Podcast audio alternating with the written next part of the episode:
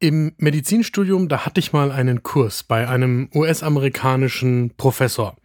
War ein Kinderheilkundler und es ging in dem Kurs darum, Paper zu lesen und zu verstehen und miteinander zu diskutieren, also so ein klassischer Journal Club. Und über den Lancet hat dieser Professor damals gesagt, das ist ein Magazin, das ist immer für ein schlechtes Paper gut und trotzdem natürlich eines der wirklich bedeutenden international. Das erzähle ich deshalb, weil wir heute über ein Paper sprechen, das schlecht ist. Und wir tun das, weil wir glauben, dass ihr dem vermutlich in den nächsten Tagen und Wochen noch begegnen werdet. Ne Dosis Wissen, der Podcast für Health Professionals. Und damit guten Morgen und willkommen zu Ne Dosis Wissen, dem täglichen Podcast für das Gesundheitswesen.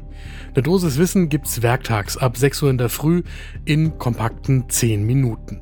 Ich bin Dennis Ballwieser, ich bin Arzt und Chefredakteur der Apothekenumschau und heute ist Montag, der 9. Oktober 2023. Ein Podcast von gesundheithören.de und Apothekenumschau Pro. In dem Paper, über das ich heute reden möchte, geht es darum, ob die Früherkennung von Krebs tatsächlich einen positiven Effekt auf die Lebenserwartung hat. Und diese Meta-Analyse, die in JAMA Internal Medicine, also nicht irgendwo erschienen ist, die behauptet, nee, Krebsfrüherkennung bringt gar nichts für die Lebenserwartung. Darüber haben wir mit Alexander Katalinic gesprochen. Der ist Sozialmediziner und Epidemiologe und außerdem Direktor des Instituts für Sozialmedizin und Epidemiologie an der Universität zu Lübeck. Und dort leitet er auch das Institut für Krebsepidemiologie. Er kennt sich also mit dem Thema exzellent aus. Ich würde sagen, nehmt euch den ersten Kaffee des Tages, meiner steht vor mir und dann geht's los. Das Thema, das ist ja hochrelevant, weil auch in Deutschland bieten wir verschiedenen Personengruppen unterschiedliche Früherkennungsprogramme für unterschiedliche Tumorentitäten an. Also zum Beispiel haben Frauen ab dem 50. Lebensjahr alle zwei Jahre Anspruch auf eine Mammographie, um Brustkrebs früh erkennen zu können. Und ihr wisst sicherlich auch, dass die Frage, wann eine Mammographie tatsächlich sinnvoll ist, durchaus umstritten ist, aber dass Mammographien zu manchen Lebensaltern sinnvoll sind, das ist soweit Konsens. Bei den Männern geht es zum Beispiel um den Prostatakrebs. Die können sich ab dem 45. Lebensjahr jährlich digital rektal untersuchen lassen. Und ihr wisst bei dem Thema vermutlich, das haben wir hier auch schon verschiedentlich besprochen, dass der PSA-Test höchst umstritten ist.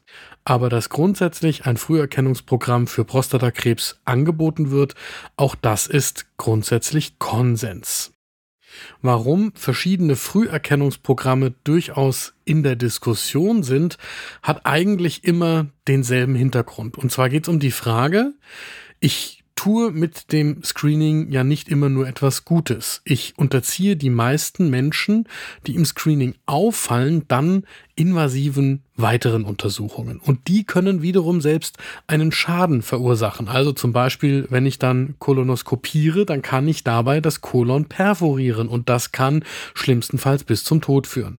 Oder ich nehme zum Beispiel eine vergrößerte und auch bösartig entartete Prostata mit einer radikalen Prostatektomie. Und ich weiß gar nicht so genau, im Einzelfall ist das jetzt tatsächlich hier angeraten oder hätte man auch zuwarten können. Diese Fälle gibt es ja. Und was mache ich dann, wenn der Patient nach dem Eingriff einen Herzinfarkt erleidet und an den Folgen dieses Herzinfarktes verstirbt? Das alles kann grundsätzlich passieren und wir wissen auch, dass in der Medizin nichts gemacht wird ohne Risiko und man muss die Patientinnen und Patienten eben dahingehend aufklären. Aber jetzt ist ja die Kernfrage für die Krebsfrüherkennung, hält sich das die Waage? Also mache ich so viel Gutes durch die Früherkennung, dass ich die negativen Folgen von Untersuchungen und Behandlungen aufwiegen kann oder im schlimmsten Fall sorge ich nur dafür, dass die Menschen früher wissen, dass sie an einem Tumor leiden, ich verlängere aber ihr Leben nicht. Diese grundsätzlich richtige Frage haben jetzt WissenschaftlerInnen in JAMA Internal Medicine gestellt. Und zwar kommt die Gruppe von der Universität Oslo in Norwegen. Es geht also um die Frage, inwiefern sich Krebsfrüherkennungsuntersuchungen auf die Lebenszeit auswirken. Dafür sind insgesamt 18 randomisierte Studien mit mehr als zwei Millionen ProbandInnen eingeschlossen worden. Und die haben neben der krebsspezifischen Mortalität auch den Einfluss der Früherkennungsuntersuchungen auf die Gesamtsterblichkeit untersucht. Da ging es quer durch den Gemüsegarten, also zum Beispiel die Darmkrebsfrüherkennung war dabei mit ganz unterschiedlichen Methoden. Sigmoidoskopie, Stuhltest, Koloskopie, also wirklich bunt gemischt. Dann beim Prostatakrebs ging es ums PSA-Screening. Finde ich interessant, weil ja das PSA-Screening auch international eigentlich höchst umstritten ist. Dann, um einen Lungenkrebs früh zu erkennen, geht es um das CT-Screening, auch das heftig in der Diskussion. Und schließlich beim Brustkrebs die Mammographie. In den Studien hat die Nachbeobachtungszeit jeweils mindestens neun Jahre betragen. Und dann haben die norwegischen ForscherInnen berechnet, um wie viele Tage sich das Leben der Menschen in den Studien im Schnitt verlängert hat, wenn sie an einem Screening teilgenommen haben, im Vergleich zu den Menschen, die nicht am Screening teilgenommen haben. So, und das Ergebnis in dieser Studie, der einzige Test, der hier zu einer signifikanten Verlängerung der Lebenszeit geführt hat, war die Sigmoidoskopie beim Darmkrebs. Die hat einen Lebenszeitgewinn rechnerisch von 110 Tagen erbracht, also fast vier Monaten. So, damit sind wir zu Alexander Katalinisch gegangen und haben ihn als Krebsepidemiologen um seine Einschätzung gebeten.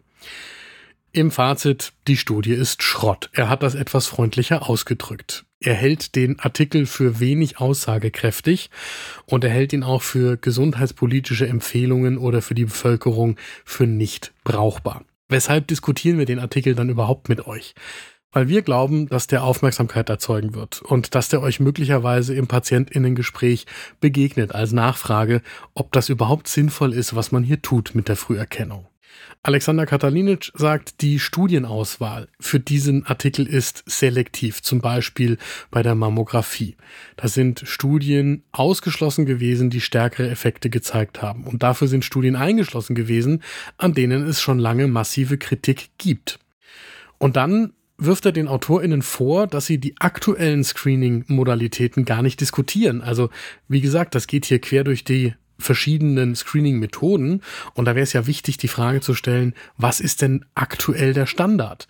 Denn wenn man da Jahrzehnte alte Studien einschließt, so wie das hier getan worden ist teilweise, dann gibt das ja nicht die Realität heute wieder. Und einen Kernpunkt, den ich auch noch wichtig finde, ist, Alexander Katalinic sagt, es handelt sich bei diesen Zahlen um die mittlere Lebenszeitverlängerung bei allen StudienteilnehmerInnen. Das heißt, wer im Screening nie einen Krebs diagnostiziert bekommen hat, der kann ja keine Lebenszeit gewinnen. Und wenn aber im Screening ein Tumor frühzeitig entdeckt wird, dann kann das im Einzelfall eine Lebenszeitverlängerung von vielen Jahren bedeuten und nicht nur im Schnitt wenige Tage, wie das hier angegeben worden ist. So, und das hätte man sauber diskutieren müssen. Unterm Strich sagt Alexander Katalinic, wenn man die Kritik der AutorInnen dieser Studie am Screening so stehen lassen würde, dann könnten wir sinngemäß auch im Auto auf Sicherheitsgurte und Airbag verzichten, weil auch die im Zweifelsfall im Schnitt nur ganz wenig bringen, aber im Einzelfall wahnsinnig viel. So, mein Fazit aus der heutigen Folge. Es lohnt sich immer wieder, auch Studien mal genauer anzuschauen, die nicht sonderlich viel zu taugen scheinen, weil man auch aus denen etwas lernen kann. Im Zweifelsfall mehr als aus den anderen. Das war eine Dosis Wissen für heute. Die nächste Folge gibt's morgen ab 6 Uhr in der Früh, überall da, wo ihr Podcasts hört. Und wenn euch diese Folge gefallen hat, dann empfehle ich euch unseren Podcast Frau Doktor übernehmen Sie. Meine Kollegin Julia Rotherbel diskutiert alle 14 Tage mit Frauen, die die Medizin verändern. Frau Doktor, übernehmen Sie findet ihr genauso wie eine Dosis Wissen überall, wo ihr Podcasts findet. Für euch natürlich kostenlos. Ein Podcast von gesundheithören.de und Apothekenumschau Pro.